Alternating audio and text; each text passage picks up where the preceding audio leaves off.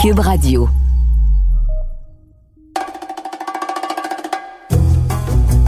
On va demander à Google de présenter notre invité. OK, Oh, Google. bonne idée. Attends, faut que je me rapproche mon micro. OK, Google. Qui est Mario Lirette? Le site journaldequebec.com contient l'information suivante. La vie de l'animateur Mario Lirette n'a pas été de tout repos. On reçoit euh, Mario Lirette et euh, lui, il est connu pour être un gars tout le temps de bonne humeur. Oui, tout le temps de bonne humeur, un gars de party, tout ça. Est-ce que ça lui arrive des fois d'être déprimé, down, tout ça? Il n'a pas le goût d'être de bonne humeur? Il a pas... Est-ce qu'il faut qu'il fake, fasse semblant de temps en temps? Oui, parce que c'est la fête qui a toujours marqué toute sa carrière, autant quand il était comédien que animateur radio, animateur télé. C'est vraiment toujours sous le signe de la fête. Alors, ça va être drôlement intéressant de, de lui parler. Alors, c'est très rigolo parce que son livre, il vient de sortir un livre, Mario Lirette. Hey, il y a eu 70 ans Le chat la semaine rebelle. dernière, le chat rebelle. Et il y a quelques années de ça, il y avait eu un documentaire sur lui, sur sa vie. Ça s'appelait Le délinquant sympathique ou le sympathique délinquant. Et je trouve que dans ces quatre mots-là, ça le représente bien. Sympathique, délinquant, chat, rebelle. Il retombe toujours sur ses pattes. Il a neuf vies. Euh, Ben, a il dit qu'il veut qu'on donne, il dit qu'il veut qu'on donne son nom à une ruelle. Si jamais il meurt, il écrit ça dans son livre parce qu'il dit, je suis comme un chat de ruelle, je me sentirais bien. Tous les gars qui ont connu ces années-là, ils racontent ça, puis il y a même des livres qui ont été écrits là-dessus. Moi, j'aimerais ça savoir quelle est la part de vérité, quelle est la part de mythe. C'est comme, j'ai l'impression que c'est comme tout exagéré. C'est pas vrai que du lundi au, au, dimanche, que ces gars-là étaient tout le temps sa puis tout le temps perdus dans des dans des lancements, puis tout ça. Je pense qu'il y a un côté très euh, euh, mythologie de la période des années 80-90 à la radio au Québec. J'ai l'impression que tout ça est un petit peu euh, exagéré. on va lui demander. On va lui demander. On va présenter Mario Lirette comme des gars de radio, comme un. Oh, ouais. radio. Ah, ouais, c'est Mario Lirette! Euh, Après, Dans la deuxième partie de son spectacle. Après la chanson de Lady Gaga, euh, Mario Lirette.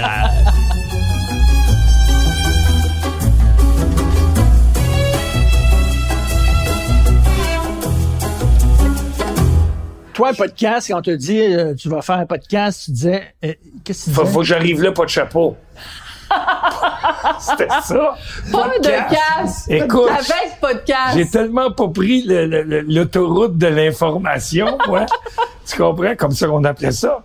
Que podcast, là, je comprenais pas. Qu'est-ce qu'ils ont à faire de la radio, pas de chapeau? Qu'est-ce que ça veut dire? Ils ont pas d'écouteurs. Je cherchais toutes sortes d'affaires. Jusqu'au jour où j'ai compris, hey, le clown, podcast. Bon, Écoute, je te sers un a- petit verre parce que l'idée, évidemment, de l'apéro piquant, mon très cher Mario, c'est de prendre l'apéro. Donc, je te sers un verre de vin blanc pendant que Richard Martineau, lui, va boire sa bière sans alcool. Pardonnez-moi. OK, attends une minute. Euh, Je vais t'expliquer. Ça fait comme un mois? Ça fait un mois. Ça fait un mois. OK, ben, j'ai pris beaucoup de poids pendant la pandémie. Je veux perdre du poids, bien sûr, l'alcool, écoute, c'est du sucre euh, liquide.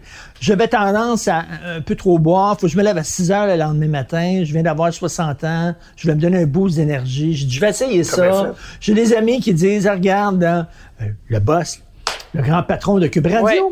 Jean-Nic, J'en ai jasé avec, lui, il a arrêté de boire la semaine, puis il dit Écoute, c'est- super, essaye ça, Richard, mais fantastique. Fait que là, je suis rendu à quatre semaines. Moi, je te dis bravo et je t'encourage.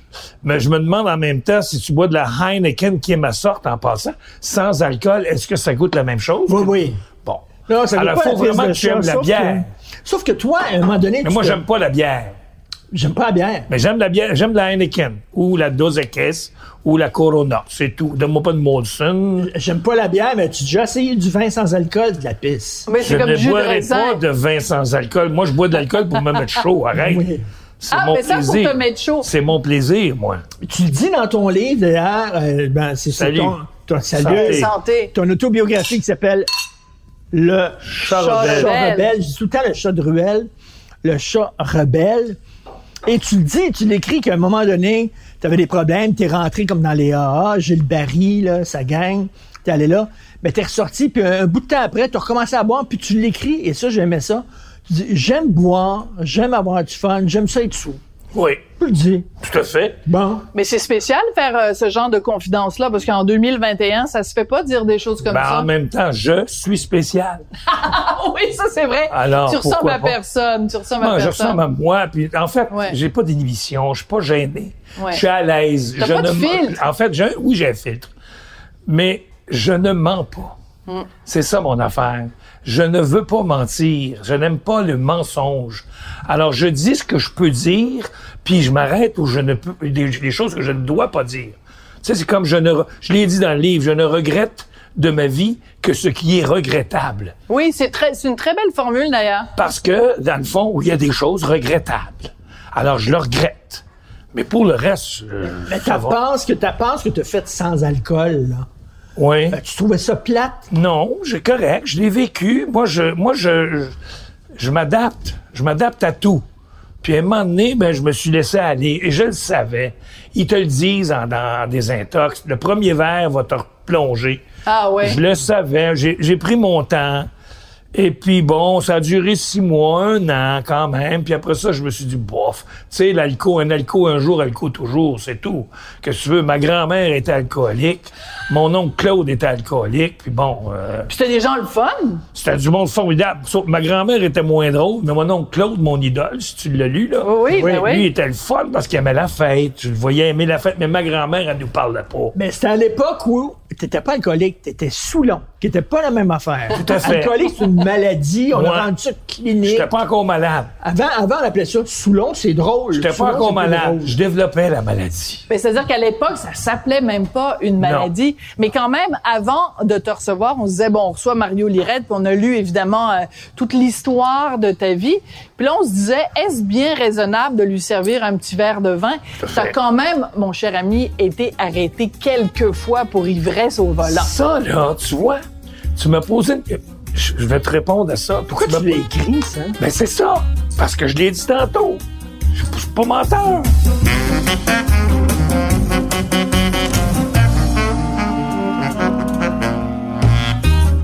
Mais c'est vrai que, tu sais, c'est la vie straight. Des gens qui sont sobres tout le temps, puis là, tu sais, c'est pas vrai que m'arrêter l'alcool, c'est totalement faux. Moi aussi, j'aime ça boire, puis des fois, j'aime ça me dévisser Ouais, la c'est juste la semaine là, que tu prends de la Mais- bière. mais sans tu travailles beaucoup. La vie, la vie hyper sobre, c'est plate quand même. là. Oui, puis... solide. Ah là. non, non, moi, je vivrais pas sobre. Ben, euh, peut-être que si j'avais eu une autre vie, si Claude m'avait pas montré le chemin, je serais peut-être resté sobre, je serais peut-être curé, qui sait? Claude, ton nom. Mon oncle Claude, tu sais, Ouais. j'aurais peut-être pogné des petits gars. On le sait pas. c'est la Ah, vie. ah, ah, C'est ah, que- Ben, quand t'es curé, t'as des bonnes chances. Je. Mais en même temps, tu sais, je veux dire, c'est- prendre un verre, c'est agréable. Ben oui, prendre un verre de verre, mon mignon. Mais en même temps, maudit que la vie est mal faite. J'ai toujours travaillé. J'étais au piano bar à 18 ans. L'alcool est là. J'ai fait des discothèques. L'alcool, la coke est là. Les femmes sont là. Les, tout- tous les, les excès sont là. Écoute, je me saoulais, pétais la gueule. Je rentrais à 5 heures du matin, mais je me relevais, Chris, pour aller faire mon show de radio et ou un enregistrement de télé. Je n'ai jamais manqué un studio. Euh, je je t'avoue que je rentrais des fois la gueule comme ça euh, poqué, les narines complètement gommées de cocaïne que, que Catroni m'avait donné, des roches jaunes qui arrivaient de, de, de Pablo Escobar direct, que je cassais avec des roches. Moi, je te fais ça. Ah non, mais moi, je suis plugué. Moi, j'ai des amis. Et de- Cotroni puis Escobar dans la même phrase. Je suis impressionné mais quand même, Non, non, Mario. mais je pas, pas connu Escobar. Ouais. Les Catroni, euh, les Vito Rizzuto, Ouais. c'est des gens de qui j'ai. à qui j'ai- Ben, il- ça fréquentait. T'as t'as- t'as fumé du pot et du hache avec des sergents de la police. Ah, ça, c'était Ah, ça, c'est une ça, anecdote extraordinaire dans le livre. Explique-nous ça. Ben, j'étais au piano bar. J'étais très- j'étais jeune à l'époque. Euh, Je faisais pas de radio, pas de télé. Je faisais du piano bar dans le Vieux-Montréal pour m'amuser. 40 piastres pour la fin de semaine. là. Jeudi, vendredi, samedi, dimanche. Hein? Ouais, 40, 40 piastres. pièces pour tout ça. Ouais, 10 pièces le soir. ouais. Ben, c'est un beau 10 En piastres. fait, 13 si on veut être exact. Puis, puis j'y allais en baissé capédale. Je partais de la rue Georges V jusqu'à dans le Vieux-Montréal. J'étais en forme. Je jouais du piano. Puis là, ben, c'était un petit piano, c'était un petit piano bar. Ça s'appelait le Perroquet. C'était un sous-sol. Ça appartenait à Claude F. Archambault. Et L'avocat? Oui. Et Alice Kelly. Et c'était en face du palais de justice. En, l'autre bord de la rue.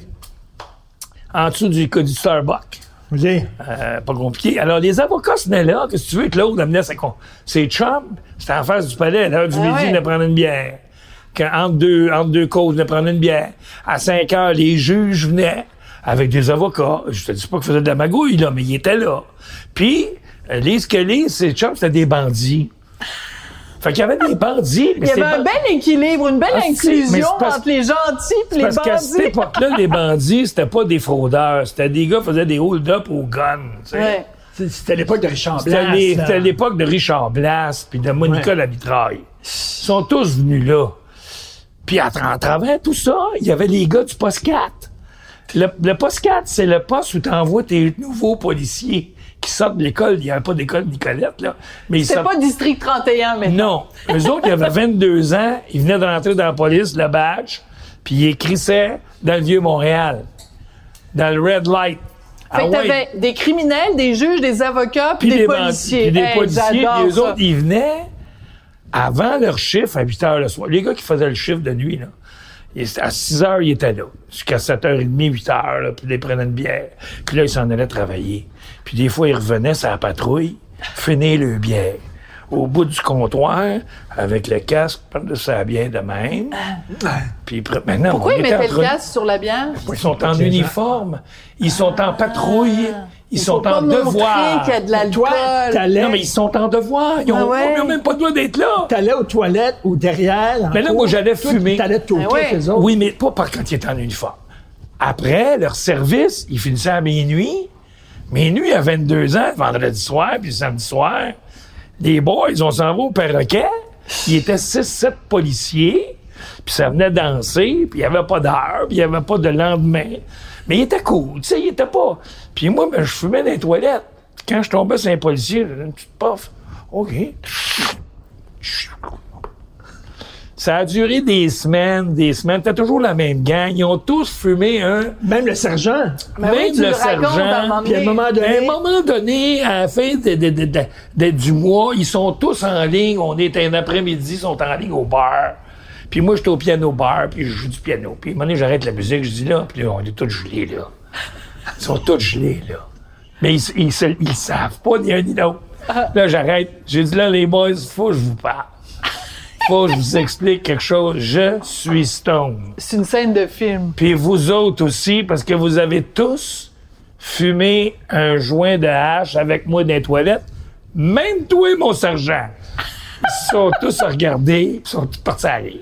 Hey, c'est génial. Ça, là, c'est quelque chose. quoi, ils savaient pas que c'était de la dope? oui, mais ils savaient oui. pas entre eux qu'ils fumaient. Ils savaient Ça pas, chacun savait pas que l'autre avait fumé. C'était des- Ils disaient, moi, je suis stone. C'était des nouveaux policiers. Ils connaissaient, c'était un partner, le gars, mais c'était pas un frère encore, là. Il était pas question de dope dans la police. Mais je te- quand je t'entends raconter ça, Mario, je trouve ça trépidant, puis je trouve ça génial, puis je me dis, il doit trouver l'époque où on vit plate, puritaine, Un petit peu. carotte dans le derrière, Beaucoup. pète sec. Tu dois plus rien dire. plate. peut plus dire aveugle, sourd, gros, grosse. Tu peux plus rien faire. Moi, t'es cœuré dans le cul, calice. Je le dis. Ouais. Mais Voyons. C'est trop, c'est trop serré, là. Je veux- moi, je respecte les gens. Je suis poli. euh, Je sais vivre. J'ai un certain décorum. Envoie-moi chier, moi te répondre de la même manière que tu me parles. Mais dis-moi bonjour, je vais te dire bonjour poliment. Mais moi, si je peux pas dire à une personne, t'as un gros cul, calice. C'est quoi le problème? Ben, dans, Ouais. dans, dans quel contexte tu dis à quelqu'un que t'as un gros mes cul? chums, je dirais pas ça à une fille. OK. Non, je dirais pas ça à une fille, tu vois? Je, je- je- ça, évidemment, je sais me retenir. On dit pas ça. On demande pas à une femme quel âge t'as. Il y a des choses que je... Eh, tu peux même plus dire à une femme qu'elle est belle. Tu peux même plus Ben dire à ça, une là, femme. c'est tellement ridicule. Tu peux même plus dire à une femme, euh, t'as perdu du poids, Je ça suis te va heureux, bien. je suis heureux de plus avoir d'enfants à l'école qui me demande le sexe de vos parents. Si tu as un papa, un moment ou un Non, autre? parent C'est quand- numéro un puis parent numéro Ah non, deux. moi, je déchire la feuille, j'écris sur une tape sa gueule. Tu sais qu'avant, avant, les enfants se cachaient des parents pour aller fumer. Oui. À cette heure, c'est les parents qui se cachent des enfants pour Ben oui. aller fumer. Tu? Parce que sinon, le- l'enfant va te faire la leçon. Oui. Ben oui. Ah, je trouve ça. Je, je suis souvent d'accord avec ton opinion. Je te dirais, Puis moi, à, je j'y arrive, à 99% moi, je suis d'accord avec ce un que monde tu- de curés. Je te lis je lis Sophie et j'adore ce que tu écris. Euh, je- Mais c'est un monde de curés. Richard a raison. C'est, c'est, t'es- Puis les curés, on les crisse tout à la porte. Ben Ouais. oui. Puis ils ont tous tué nos petits... Je devrais pas dire ça parce qu'on ne sait pas, là. Les affaires des petits Indiens, l'orphelin, là, qui sont morts, sont morts parce que, bon, et pourquoi, on ne sait pas. Mais peu importe. Moi, les curés, plus capables. Ouais. Les églises, les religions nous font faire des grimaces, des acrobaties, des stupidités. C'est trop. Ça n'a pas de bon sens. Mon père, Moi, je, demeurais à Verdun. Ah, ça, c'est une anecdote Je demeurais à. Verdun devant l'église. Mes parents avaient rien que deux enfants, moi puis ma sœur. À l'époque, c'était une petite, petite famille Ben, pour des. Québécois francophones. Le curé était venu voir dans la maison en disant Vous empêchez la famille. Oui. Tu sais, tu sais, c'est Ben ça oui. qu'on disait. Ah ouais, Ben oui. l'expression. Vous empêchez la famille, vous n'avez pas assez d'enfants. Mon père le pogné dans la soutane, le crissé dehors en disant Je te dis pas quoi faire dans ton église, viens pas me dire quoi faire chez nous. Ce temps, les curés, ils ont pas de soutane, ils ont plus de colère romain, mais ils vont à l'université. Mais c'est eux autres, les curés. Ouais, ouais, mais... C'est eux autres, là. Tu sais, c'est que, ce curé-là, là, si tu écoutes Dominique Michel, Ouais. quand elle est devenue euh, non-croyante, agnostique, Ouais. c'est à cause d'une aventure à Paris. Ah ouais? Elle s'était mis chum avec une prostituée dans Pigalle, parce qu'elle avait avait un appartement là. Puis elle dit, je suis resté là assez longtemps pour bonjour, salut, bonjour. Puis un matin, elle dit, euh, la bonjour, euh, comment tu vas, 2000 dodo, blablabla. Euh, on va prendre un petit café tous les deux. Ouais, pourquoi pas. Puis là, bah, ils s'en vont prendre un café. Puis là, elle dit, c'est moi qui rigole, c'est moi qui paie. Ben oui, mais elle dit, t'as pas fait de... Elle dit, oui, je me suis fait un curé québécois ce matin. Trop drôle, mais c'est Mais génial. Mais c'est vrai. C'est depuis ce temps-là que Dominique Michel ne va plus à l'église, ne croit plus en Dieu et mange plus d'hostie. Puis je suis, moi puis Dominique, je- moi c'est une, balance. Comme moi, j'adore cette femme. Je suis d'accord avec elle. J'ai été croyant par la force des choses. Nos parents allaient à l'église, ils ont appris que ça. On les a suivis, on a été baptisés. Mais à un moment donné, moi, je veux plus aller dans un mariage. Je vois pas d'un mariage. Je vois des enterrements parce que c'est un dernier adieu, par respect. Mais, mais, Mais comme je Tu mets dis- plus les pieds dans une, euh, dans une, tu vas même pas à un mariage parce que ça a lieu dans une église puis tu veux, Non, tu mais parce reconnais que pas ça. c'est c'est les sermons. C'est quand j'écoute le curé me parler du bon Dieu. Chris, c'est un mystère. La petite Vierge à 16 ans est tombée enceinte. C'est l'ange Gabriel, tabarnak. Chris, moi, patience. Dis-moi la vérité, moi, te croire pareil. Mais toi qui es mort sept pas fois. capable. T'es Oui. mort sept fois. Cette fois. Là, J'ai fait la liste, OK? Ben, je l'ai Ah, mais noté à mon avis, qu'il y en a eu trop. Hey, euh, y a- tu peux savoir du vin? ben oui, je te, je te resserre du vin. Hey, écoute, c'est est un mal- apéro. Est-ce qu'on est mal reçu? Ah, Pas c'est effrayant. Ben là- pas de vin. Tiens, tends ton verre.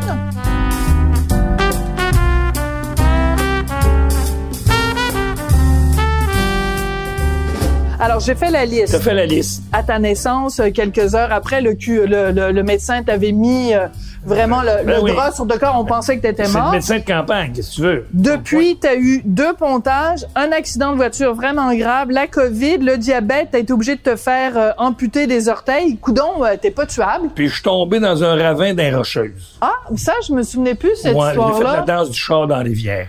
on te danse du- Ah ouais, C'était moi qui conduisais en t'a gelé. Eh boy! Il y a un frère à cheval. On s'en va au lac Louise. On arrive de Vancouver. On arrive de Californie, en fait. Mais on a repassé par Vancouver, puis on remonte vers le Canada. C'est-à-dire qu'on s'en vient vers Montréal.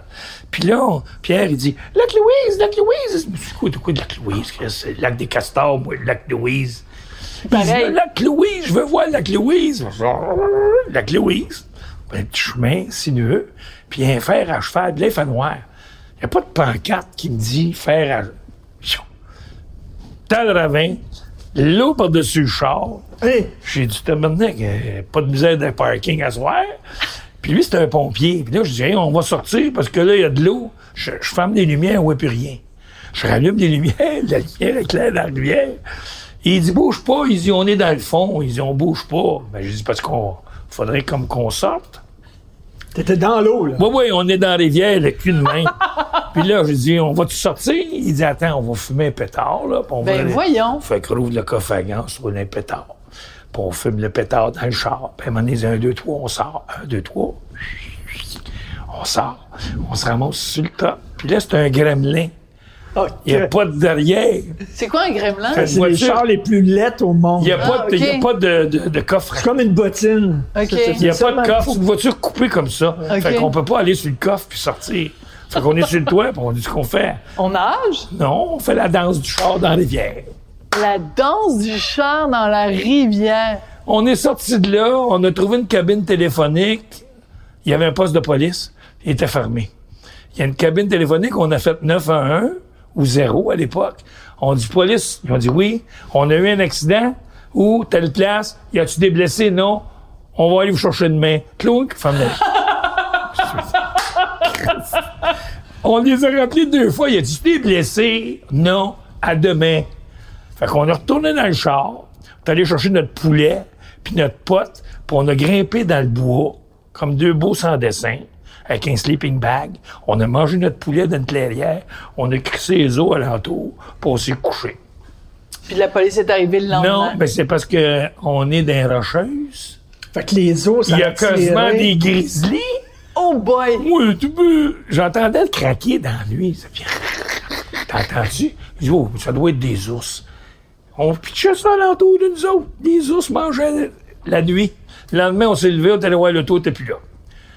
Le towing était venu le chercher. Mais on a su plus tard que le gars du garage, il enlève la pancarte. Puis tout le monde tombe dedans, il en ramasse une vingtaine par année. Ah, fait que c'est arrangé avec le gars des, du Le towing. gars du garage.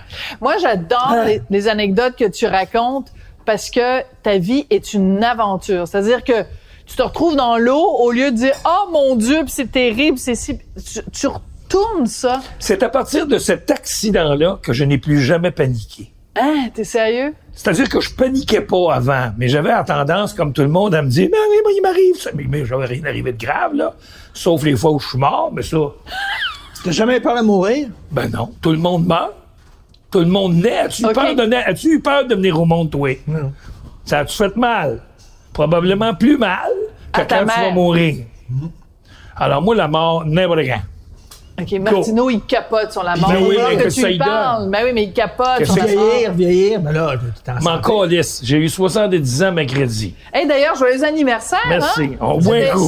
Tout On récent. coup ici, on prend un coup. Toi, t'as eu du fun, puis t'en as encore fun. aujourd'hui. J'ai du fun, puis je veux revenir sur le fait que je ne panique plus depuis Oui, cet accident-là parce que j'étais dans le char, dans la rivière, puis je disais, hey Chris, euh, Pierre, faudrait comme sortir. Lui, il me dit, lui, c'est un pompier.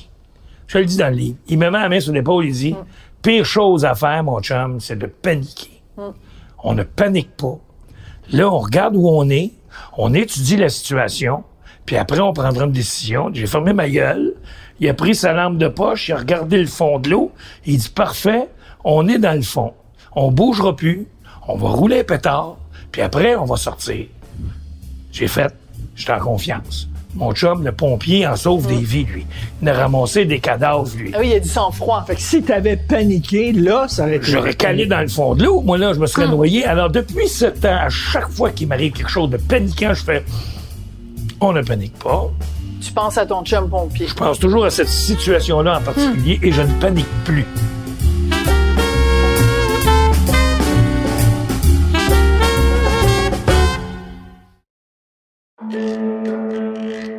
Vous vous demandez ce qui pousse votre voisin à croire qu'un groupe de pédophiles satanistes domine secrètement le monde? Ou pourquoi certaines de vos connaissances dénigrent toute campagne de vaccination? Peut-être même doutez-vous que le président Kennedy ait réellement été assassiné par un tireur solitaire? Vous n'êtes pas le seul. Je m'appelle Alexandre Moranville-Ouellette et je vous invite à découvrir les secrets de ces théories du complot grâce au balado Ce n'est qu'une théorie, disponible sur Cube Radio et toute autre plateforme de balado.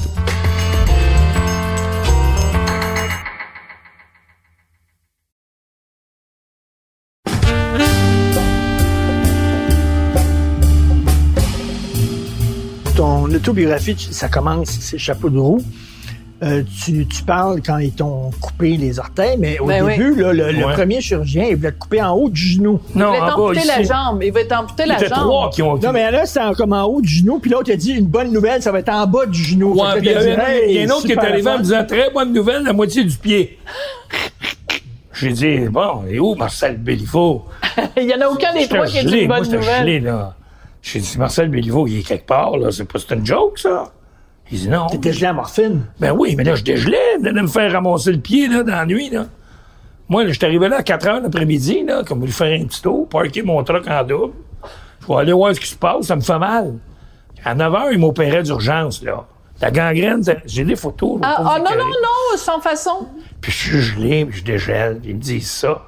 Puis le petit docteur, il a pas 40 ans, docteur Caron, puis moi, quand je suis chaud, Monsieur Caron! C'est mon patron. Là, je me souviens de son nom. Là, je dis, hey, Monsieur Caron, tu vas pas me couper la jambe? Moi, je danse la claquette dans la vie. C'est un stage. Pour gagner ma vie, moi, je danse la claquette. Comprends-tu? En voulant dire, j'étais un animateur, je fais Ben le oui. clown. Non, non, il dit, il faut couper, il n'y a pas d'autre solution. Je dis, Voyons, c'est quoi cette affaire-là? C'est une joke? Non, non. C'est- une infirmière qui est arrivée C'est une dit. infirmière spécialiste Ça, c'est des génial. plaies. Elle est arrivée, je sais pas d'où. Marie-Hélène, il me semble son nom. En tout cas, peu importe. Je, je devrais me rappeler son nom parce que je devrais la. je- je- enfin, elle vient, elle veut voir ma plaie parce que sur l'étage, tout le monde dit Allez voir la plaie à l'irette, c'est que c'est quelque chose. Plaît à l'irait. Non, non, c'est quelque chose. Là, il se ramassait dans la chambre. Tout le monde venait voir ma plaie, les internes, les, les- tous les bons. Ils venaient tout voir ma plaie. Il faisait faire des selfies à côté de. Quasiment. Puis elle, elle vient voir ma plaie, puis elle me dit à l'oreille, elle dit, Monsieur Nirette, elle dit, elle dit, il fallait vous couper la jambe. Mais elle dit, vous avez le droit de refuser. Elle dit, c'est votre jambe. C'est vous qui avez le dernier mot. C'est votre décision, c'est votre jambe. Elle dit, votre plaie, moi, là, là. Elle dit, je l'ai vu, là. Puis elle dit, j'ai le goût de m'essayer. Elle dit, je n'ai vu des plaies dans ma vie, moi, puis celle-là, elle me tente, Chris. Parce qu'il y a quelque chose. Tu comprends? Elle, elle veut, elle, elle veut le, le Saint Graal, là, dans, dans sa liste. Toi, c'est l'Everest, là. Comme pour un alpiniste, là, Elle veut une étoile dans son cahier. Pour elle, là, c'est, c'est, c'est monter l'Everest. Fait qu'elle me dit, dites-le non.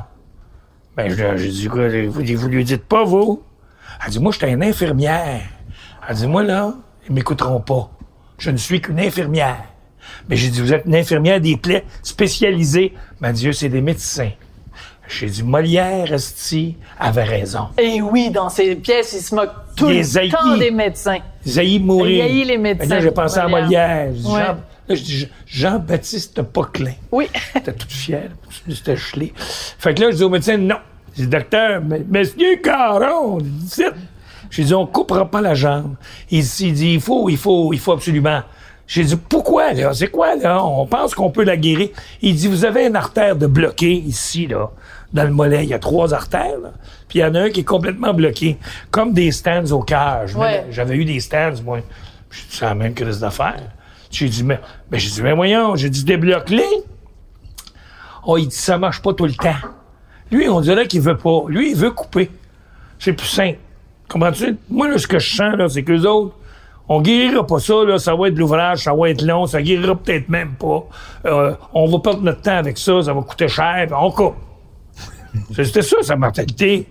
J'ai dit, là, là j'ai dit, tu vas me donner une broche, va chez un support, là, avec, un- avec un cutter, là, va me faire une broche, puis il va me le débloquer, moi. Ah, que... Amateur de poésie, bonsoir. Non, non, mais il voulait. Fait que le lendemain, je me retrouve en salle d'op. Là, je le vois arriver avec son masque, ça s'appelait Gap, avec la patente. Je dis, wow, tu m'endors pas? Je dis, non, non, parce que c'est pas vrai, moi, que je vais me réveiller avec une jambe en moins. Parce ouais, que tu t'as pas voir. eu le choix, puis t'as pas pu me le demander, parce que je dormais. C'est pas une excuse, je ne dormirai pas. Tu vas me, me débloquer ça, puis je veux tout voir sur l'écran qu'elle a. Fait que j'ai tout vu. Puis là, c'est tout. Ça- après ça, ça s'est mis à, à- On a fait le- le- la technique de, du VAC.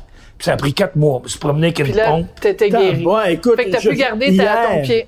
J'ai sauvé mon pied. Seulement. Attends, attends, mais ça doit être moins pire que la caméra d'alpiniste. Arrête. Ça, j'ai pas aimé Bon, ça. ben les garçons, ah, tu l'as eu? Ben oui. Bon. Parce qu'il y avait quelque chose, ma vessie, quand pendant que j'étais à l'hôpital, ma vessie, il y avait vu de quoi?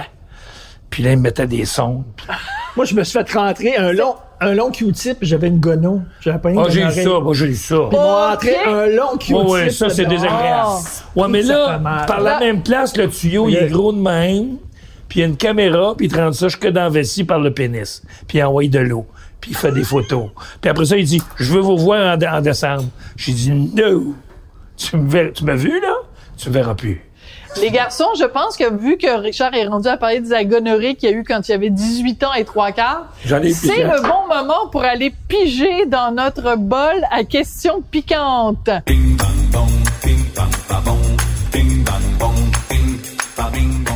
Alors, on a écrit plusieurs questions dans notre petit bol. Qui sont soi-disant piquants. Au hasard. Soi-disant piquantes, mais je Et me vous pensez compte... sérieusement que vous allez m'ébranler? non. Et vous, avez écrit ça en rigolant, en vous disant, oh, hey, ça là, hostie. Hein? Ah oui? Exactement. Mais maintenant que, avec tout ce que tu viens de nous dire, je pense que nos questions sont pas assez piquantes. On va, on va rajouter du tabasco dessus. On le sait pas. Alors, tu dis que tu as vu un fantôme à Venise. Crois-tu vraiment à ça? Je- euh, par la force des choses, je suis obligé de dire oui. vu le fantôme de ton De mon grand-père grand-père. à Venise? OK, t'étais. Non, Ben, Non, j'étais avec capitaine, ma mère. capitaine, J'étais avec non. ma mère. J'avais amené ma mère à Venise, à Londres, à, Fr- à Paris, à- sur la côte d'Azur après le décès de mon père. Ma mère qui disait toujours voir Venise et Eh mourir. ben oui. Mais elle avait entendu ça d'une vue parce qu'elle savait pas c'était où Venise. Ça, il tentait pas de mourir non plus en arrivant Non, là-bas. mais c'est quand j'ai dit, maman, on, je t'amène, on part en amour. Et pas, à- pas à Venise, en Québec, là. Non, en vrai Venise. puis tout le kit, là, on a fait toute la Côte d'Azur, puis Venise. Fouille-moi, c'est, j'ai, j'ai jamais eu une expérience de ma vie comme ça. J'ai 40 ans, euh, 35 ans, 38 ans, je sais plus. Mais j'ai jamais vécu une affaire de même de ma vie. Je suis assis au café, puis tu vois où est-ce qu'il est ton foyer, là? Ouais. La fenêtre est à peu près là, là. Puis ma mère est partie aux toilettes. Puis j'attends, puis je suis tout seul. Là, le bonhomme, manteau. Il est même pas raccord dans le décor. Il a un manteau noir en tweed. Il est vieux, il est courbé, il marche, puis il marche lentement. Alors, lui, il marche comme ça, puis il s'en va par là, puis à un moment donné, il marche. Comme ça, puis il fait Il se retourne la tête. Puis tu regardes. direct dans les yeux. Mais c'était pas ton grand-père. C'était mon grand-père. Puis il continue. J'ai fait, ben voyons, Chris, Ernest, Donc, tu crois à la vie après Mais la mort? je crois pas à vie après la mort. Mais t'as vu ton grand-père? Puis c'est quoi, c'est- qu'est-ce que c'est que cette analyse? Oui, il a Est-ce que ça veut dire qu'il était vivant, qu'il était mort, puis qu'il est revenu vivant? Non, ça veut dire qu'il y avait juste quelqu'un qui ressemble beaucoup à ton grand-père qui habite à juste Venise. ça, mais moi, là, j'étais convaincu, et je le suis toujours, que c'était lui, et j'aime à, j'aime à le croire. Pour le reste, demande-moi pas si les fantômes existent, là. Puis euh, The Other Side, puis les émissions qui Are you there? Do you remember me? Do you want a beer? Euh, tu sais, give me five dollars. Non, non. Moi, Mais là, toi, ça t'arrange de penser que c'était ton grand-père. ça fait mon affaire parce que c'était tellement fort Ouais. que il m'est arrivé quelque chose, puis voilà. Je veux y croire, tout simplement. Maintenant, si un jour quelqu'un me démontre le contraire, ben, euh, écoute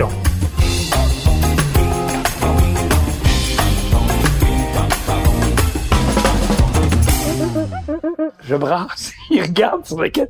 Il y en a-tu un en particulier tu voudrais que je pointe? Oui, moi, je sais c'est lequel. Bon, le plus gros montant d'argent qu'on t'a donné pour une apparition dans un bar. Et Seigneur, on a euh, pour une apparition de 15 minutes, 1000, 2000, euh, je sais plus, avec limousine, euh, cocaïne et petites pépées. Les petites pépées. Cigarette, whisky, petites pépées. Non, mais attends, ça veut dire que les petites pépées, c'était comme une façon de te payer. Non, non, non, c'était, non, non, c'était, c'était l'ambiance qui était là. Il faut dire qu'on était des stars, là. Ouais. C'était, c'était, tu sais, aujourd'hui, c'est plus ça. là. L'animateur de radio est un animateur de radio, mais on n'anime plus les fêtes. On fait des cocktails puis des mariages, ce que je ne fais plus. Mais à l'époque, là, aujourd'hui, c'est David Guetta. En arrière des tables C'est les. DJ, les vedettes. C'est les. DJ. Nous, on était des DJ radio. On était littéralement des stars. Mais là, il disait, Alors, dans, dans- filles- dans une discothèque, tu viens, on te fournit euh, Non, non, non. la dope, non, la non, non, non, non, ben non, ben non, ben non. C'était du non-dit, tout ça. OK. Tu sais, on te paye tant, combien tu veux? Moi, je vais te prendre 800 pièces. Puis j'ai pas de permis, fait que viens me chercher. Tu pouvais, tu pouvais faire Parce que tu l'avais bars. perdu parce que Ben t'avais oui. conduit sous. Ben Tu oui. pouvais faire trois, quatre bars dans la même soirée. Moi, Douglas en faisait trois à 300 pièces. Douglas, Douglas Leopold. Coco Ouais. D'ailleurs, ceux qui nous écoutent, si vous voulez avoir un avant-goût de cette époque-là, louez le film québécois Funky Town.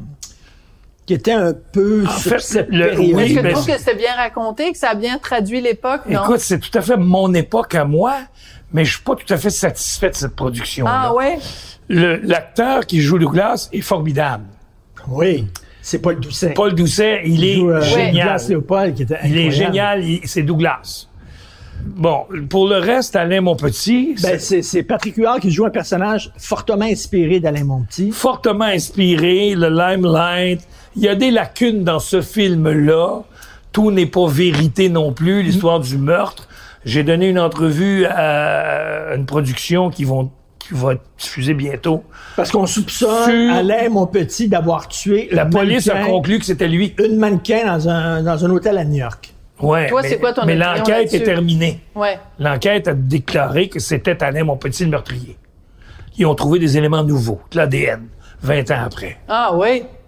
Mais ça, c'est pas ça la vraie. L'histoire, c'est- la chicane entre Douglas et Alain. Parce que c'est Douglas qui a sorti la, la rumeur, puis il l'a publié. Puis Douglas et Alain sont deux, on est des confrères, là. On travaille ensemble. Mais Douglas, la vadrouilleuse, lui, il veut sortir la nouvelle. Il accuse Alain, mon petit, d'avoir tué le mannequin. Mais Douglas, il est plugué à New York. Il sait des affaires que tu sais pas, puis que le pape sait pas, puis que le président des États-Unis sait pas. Lui, il sait. Alors, il sort ça, Alain l'actionne, Alain gagne, et 20 ans après, la police dit qu'Alain est le meurtrier. Douglas avait raison, selon l'histoire de la Et police. qu'il y a Alain qui est mort d'une euh, overdose, Overdose ou d'un accident. ou Ah. suicide. Euh, L'overdose accidentelle ou un suicide, mais encore là, ça reste deux. Pour moi, c'est deux mystères. Mais c'était l'époque avec tous ces excès, là. Et Oui, mais tu sais, Alain était dans une mauvaise passe. Quand il est parti de Montréal, il est venu me voir, puis il m'a... Tu sais, Alain, mon petit, c'était un grand homme de radio. C'était un gars qui il faisait beaucoup d'argent. Puis euh, il était paumé, euh, il m'emprunte 20 pièces. Hein? Puis oui, il était plus là. Il s'en allait. Où je t'en vais? Je m'en vais à Washington. À Washington, il y avait sa maîtresse. Puis il est mort à Washington. Après le meurtre, longtemps après le meurtre. Puis elle est venue à Montréal. Moi, je l'ai entrevue à travers la porte des boss à la station. Je pense qu'elle est venue quêter de l'argent pour fermer sa gueule. Parce qu'elle savait des affaires. Coudon, ta vie, c'est un film, Mario Lirette. Mais On m'a demandé de, de, de, de, publier mon livre euh, en, en voice. Ouais. De faire En un, un audio. film audio, ouais, un livre audio. Oui, Oui. oui, on vient de me l'offrir ce matin. J'ai accepté ce matin. C'est Robert Maltais Ouais. et moi qui allons le, Le faire. le faire. Puis là, j'ai dit à Robert, mais pourquoi? J'attends un téléphone d'Hollywood. Ils vont m'appeler. Parce que Et y c'est... a-tu des affaires, parce que, écoute, t'as- t'as pas peur de parler, là, les sept fois que t'étais arrêté en état d'ébriété, tu y a-tu des affaires, tu dis ça, ça va être trop dommageable pour ma réputation. C'est pas moi qui l'ai dit, comme Je les avocats de- des éditions de l'Homme qui ont Ah coupé les affaires. oui. Qui ont coupé des Qui ont affaires. coupé des choses. Ouais. Parce que tu- ces gens-là pouvaient te poursuivre. Entre autres. Parce que tu nommais du monde, c'est tout Ouais. ça, là. Il y a un de mes grands chums qui a changé de nom dans le livre, s'appelle Monsieur B. Ah.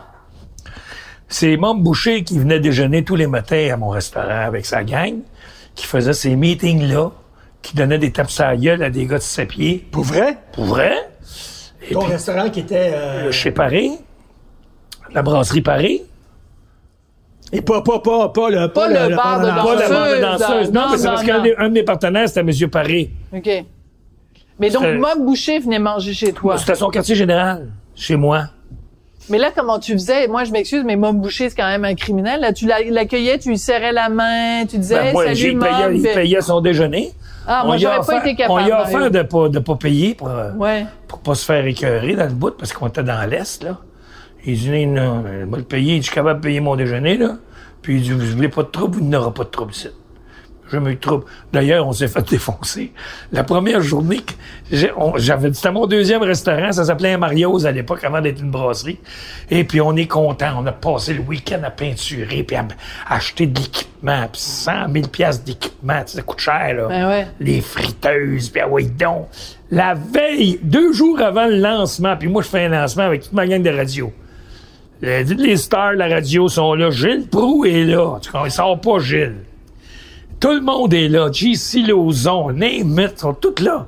Euh, Jacques Rougeau. Tu sais, moi, j'ai, moi, là, personne me dit non. Fait que là, deux jours avant, on arrive au resto le matin, il n'y a plus rien. Tout à- les comptoirs. arraché, sur le comptoir comme ça, tassé. Tous les équipements sont sortis de la maison. Ben, voyons. Plus rien. Ah ben, tabarnak. Moi, un de mes deux partenaires, il dit, attends, on fait, on fait un téléphone. Le lendemain, l'équipement est comme revenu comme par magie. Ah, c'est trop drôle. Tous les gars, disent, Ah, s'excuse. S'excuse, on le fera plus. Fait que c'est le fun d'être ami avec Mom mon Boucher. équipement, je disais, Hum? c'est pas nous autres. C'est pas nous autres. Nous autres, on est juste les gars qui viennent le mener. 25 ans plus tard, dans un party, chez Michel Labonté, il y a un gars vient me voir, il dit, tu me connais pas, toi, hein? Je dis, non. Il dit, c'est moi qui ai défoncé ton restaurant il y a 25 ans. Euh, Puis il dit, je me rappelle qu'on est allé le reporter à tabarnak, ton stock.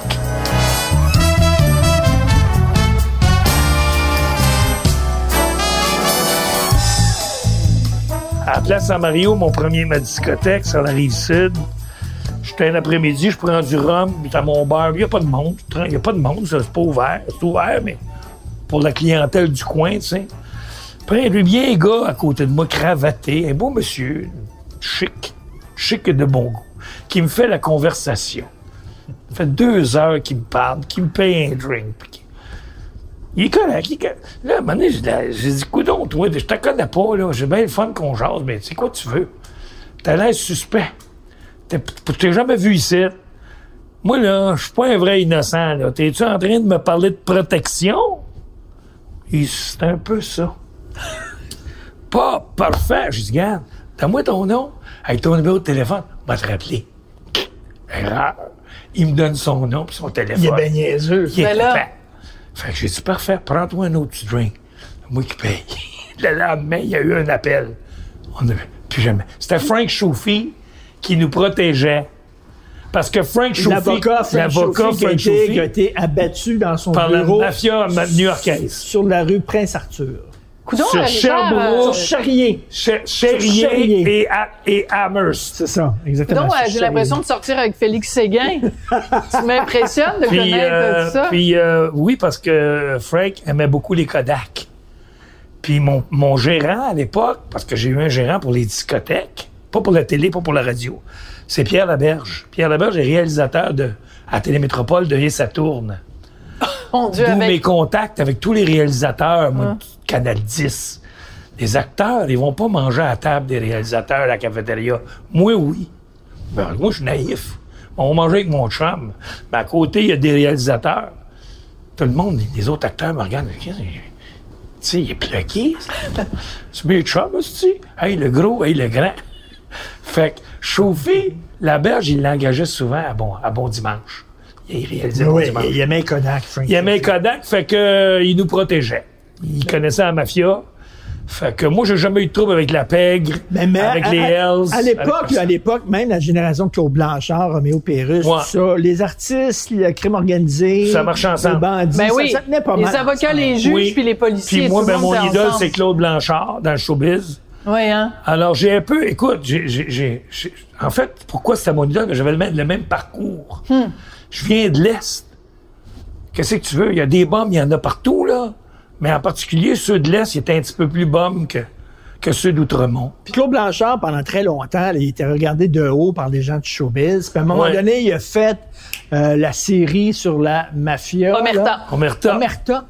Et là, c'est devenu comme Monsieur Blanchard. Oui, il était respectable. Et là, là, tout le monde le respectait, tout le monde embrassait sa bague. Dans les galas, c'était Monsieur Blanchard. Alors qu'avant, c'était Nestor. Parlant de gala, Ouais.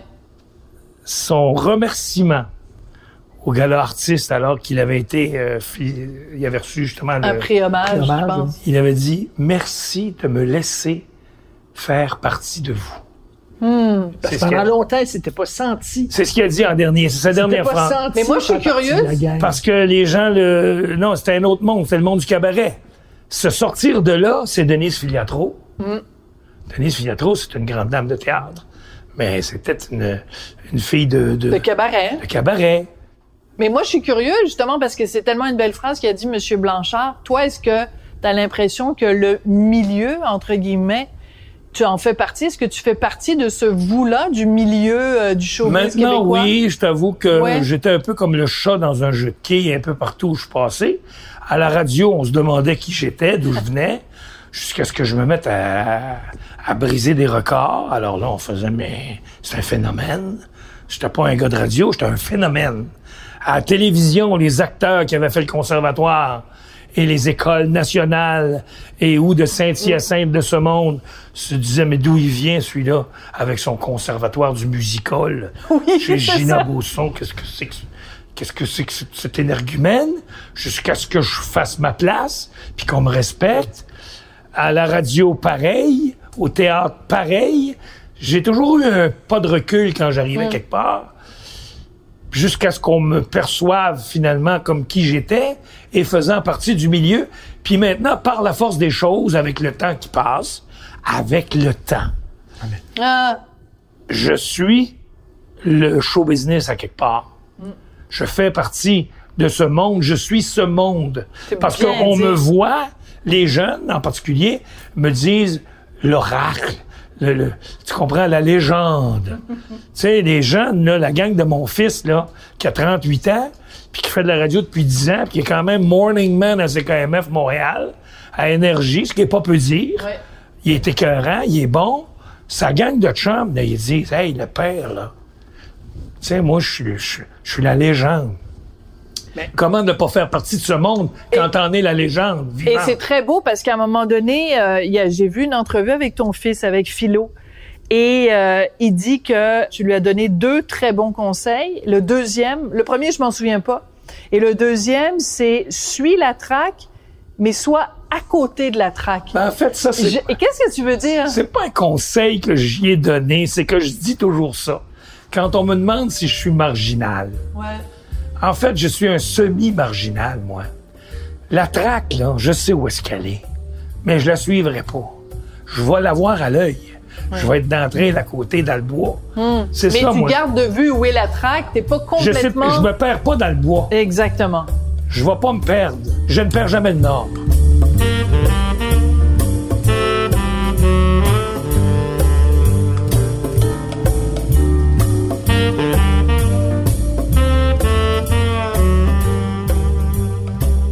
Étais-tu un meilleur père que ton père? Euh, Ton père, euh, bonne tu- question, voyais honnêtement. très peu, il s'intéressait très peu à toi. il s'intéressait à moi. Il s'intéressait à ses enfants. Il nous adorait. Il nous aimait. Mais il disait pas. C'était la génération de ces pères-là. Ces pères qui ne parlent pas, qui ne disent pas je t'aime. Moi, j'ai brisé ce moule-là. J'ai dit je t'aime. Puis je regarde mon fils, c'est pire. Il les aime. Il fait ce que je n'ai pas fait avec eux. Moi, je n'étais jamais à la maison. J'étais dans une discothèque, dans un studio de télé ou de radio, ou sur une scène de théâtre, ou dans une salle de répétition. Pas compliqué. Alors que Philo, il se lève à 4 heures, il fait son show de radio, il s'en va chez eux, puis il fait sa journée, puis quand les enfants arrivent, il fait les devoirs, puis il les amène au chalet la fin de semaine. Puis tu comprends, lui, il a une maison de, de 700 000, puis un chalet de 300 000, puis un bateau de 100 000, puis moi, là... On salue Philo qui vient de faire euh, maintenant euh, se faire défiler tout son Non, non, mais- patrimoine euh, immobilier. Ben non, mais il a ramassé. Ben oui, ben tant mieux, ce que toi t'as pas fait. C'est pas encore tout à lui, c'est pas payé, mais il est, tu sais, il est moi, j'ai pas fait ça. Moi, là, tu Mais est-ce que t'es un bon grand-papa? Est-ce que t'es un meilleur grand-papa que pas père? plus. Non? Pas- je suis pas un, je me trouve pas un bon grand-papa. Je les vois pas assez. Ouais. D'abord, la pandémie nous a pas aidés. Ensuite, les deux années que j'ai passées dans les hôpitaux, les deux derniers étés, des étés que j'ai pas pu les voir, quand je les vois, je suis en amour. Je suis en amour pour vrai, là, tu sais, là, moi, là, mes petits-enfants, Tu regrettes rien. Si ta, fa- ta, ta- euh, ta vie était à refaire, tu ferais exactement la même affaire. je boirais beaucoup moins. Ah oui? Oui. Parce que j'ai vraiment trop poussé le bouchon, là, franchement. Donne-moi un petit, un petit verre Ben oui. en disant ça. Prends-en, prends-en, prends-en. Non, mais je boirais beaucoup moins. C'est-à-dire C'est- que j'arrêterais après un 40 onces. Hier, j'ai pris un 10 onces. Je me suis acheté un 10 onces, puis je l'ai mis sur le comptoir, puis j'ai dit, ben non, demain, je m'en vais chez, chez Sophie puis Richard. Je peux pas arriver à maganer. Finalement, à 10 heures, je l'ai allumé. Puis à 10h30, il était vide. Mais j'ai pas pris de vin. Parce qu'habituellement, je bois un 10 onces, puis une bouteille comme ça au complet. Puis là, on va me coucher. Très Hier, drôle. j'ai pris juste le 10 onces. J'étais tranquille. Alors, prends une dernière petite euh, Quelle était ta piquante. drogue préférée? Aucune. Aucune? T'en as pas, t'as pas aimé? Non. Non, t'as tout fait, t'as droppé de l'acide? J'ai droppé de l'acide, je me suis piqué euh, euh, au speed, j'ai pris des, des buvards, évidemment, ce qui est de l'acide. J'ai fait de la coke, euh, j'ai fait de la mescaline, j'ai fait euh, du pot, du hache, de la colle. La colle? Il faut de vraiment colle. être désespéré pour sniffer de la pas colle. désespéré, on avait du fun, arrête. Non Ah seulement ouais. tu te piquais au speed, mais à un Ouais. moment donné, lui et sa gang de chums sont allés voir un de leurs chums qui Pour était le craquer Oui, dans- oui. qui était au- avec un soluté. Oui, on l'a piqué dans le soluté. Vous avez piqué du speed dans, dans, son, son soluté. soluté. On fait une petite gâterie. La nuit. C'est On fou. était rentré par réfraction dans l'hôpital. Hey, ça, j'ai demandé la permission à Blondin avant de le dire. J'ai appelé Pierre, j'ai dit Pierre, euh, j'ai Peux-tu compté ça. raconter ça? Oui, tu t'as compté ça, toi aussi, je m'en rappelais pas. Avec la seringue. La seringue, la- dans- ben, il y a une place parfaite dans les solutés, là. Ben oui, ça sert à ça. Ça sert à ça, là. Fait qu'on l'a piqué là. Ben, de toute façon, un soluté, c'est de ça qu'on sert pour se Il était donner de la déjà- il était morphine. déjà- alors. Donc, toi, c'est plus l'alcool que la nôtre. Moi, c'est l'alcool, ma dope, que j'ai aimé le plus. OK, donc aucune des drogues, tu les as aimées? Je sais pas, j'ai j'ai- aimer. Qu'est-ce que c'est aimer de la drogue? Puis t'as pas Faut être, faut être, faut être malade. Excuse-moi, je ne sais pas, j'ai jamais sniffé de la colle, alors. Non, non, euh, mais tu sais, euh, j'aime pas. Moi, j- j'aime le feeling, mais pas la drogue elle-même. Est-ce qu'il en reste une autre? C'est Il y en la dernière. je la savais tienne. Ça, c'est la tienne. Qu'est-ce que tu réponds aux gens qui disent que tu es quétaine? Il n'y a jamais personne qui me dit que j'étais quétaine. Bon, ben, ça répond à la question. Sophie, ça. Mais c'est correct. Ah C'est une belle question. C'est tant elle qui a mieux. écrit ça, là. C'est une très- c'est une- c'est la plus belle question de la soirée. Bon, Il merci. n'y a jamais personne qui me dit que j'étais quétaine. Mais C'est tu te génial, fous mais de tant ce que- mieux. Tu te fous de ce que les gens pensent de toi. Je me fous pas de ce que les gens pensent de moi. Je suis sensible comme tout le monde. Mais je me suis jamais fait traiter de quétaine. J'ai été, à un moment donné, plus jeune, un nurse. Je me sentais pas dans la gang. Puis à un moment donné, je suis devenu cool. Puis plus je vieillis, plus je suis cool. Puis les jeunes, là, ils disent, il est cool, le bonhomme. C'est vrai. Il me trouve cool. Là, je suis cool. Fait que je suis pas quétaine, je suis cool. Celui qui me traite de quétaine, Esti, il sait pas c'est quoi être quétaine, probablement, ou il sait pas c'est quoi être cool, je sais pas. Mais ça, me- ça me touche pas. J'ai jamais personne qui m'a traité de quétaine. Mais ça veut dire que quand les jeunes viennent te voir puis te trouvent cool, ça, ça te touche. Ça, j'aime C'est ça. touchant aussi. J'aime ça parce que plus jeune, je me disais, un jour, quand je vais avoir 70 ans, je vais être dans un bar avec ma fille. Ma fille de 25 ans. Puis je le fais. Puis là, je me disais, tout le monde va venir me voir. Puis ils vont tous me dire que je suis cool. Puis ma fille, elle va dire, Wow, mon père, il est cool. Mais quand je vais dans un bar avec ma fille, il n'y a pas un calice qui vient me voir. Il crouse toute ma fille, qui est magnifique, qui est belle comme un cœur. Ils veulent tout coucher avec. Fait que moi, le bonhomme, là, il me voit pas. Bon, ben écoute, euh, santé, vraiment. Moi, je, peux, je le dis et je le redis, tu es ma drogue, Mario. On verra à Excellent. 80. Quand tu auras 80, on prend une petite crème de menthe. Non, Une petite crème de menthe avec toi. pas assez alcoolisé.